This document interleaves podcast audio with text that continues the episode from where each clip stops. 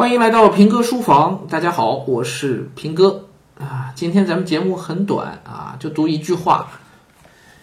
呃，哪本书里的呢？《小窗幽记》啊。关于这本书啊，其实有很多话可以说了，但咱们不是一个推荐书的节目，我就不去讲背景了。以后有机会呢再详说，可能到别的专辑里吧。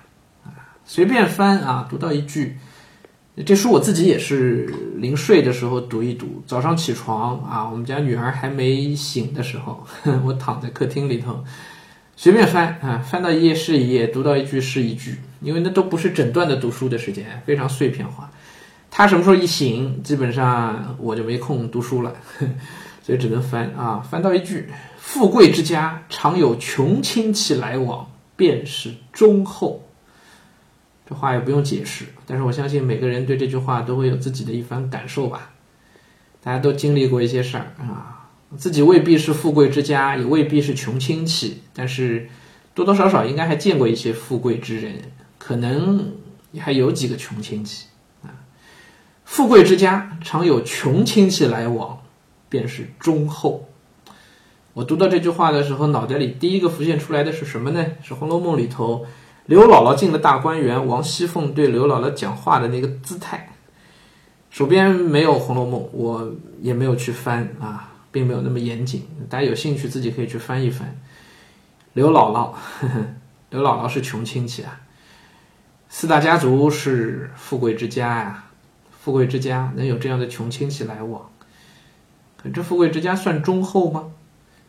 也许算不上，但是很难说。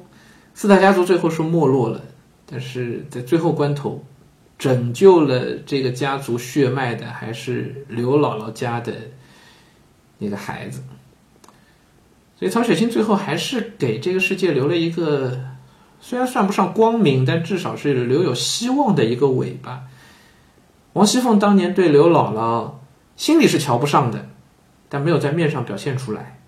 这样的穷亲戚，他是不愿意来往的。但是人家穷亲戚找上门来了，也没有拒人于千里之外。与其说是给刘姥姥一个面子，倒不如说，其实是给自己留了一条后路。也正是这条后路，让血脉得以延续。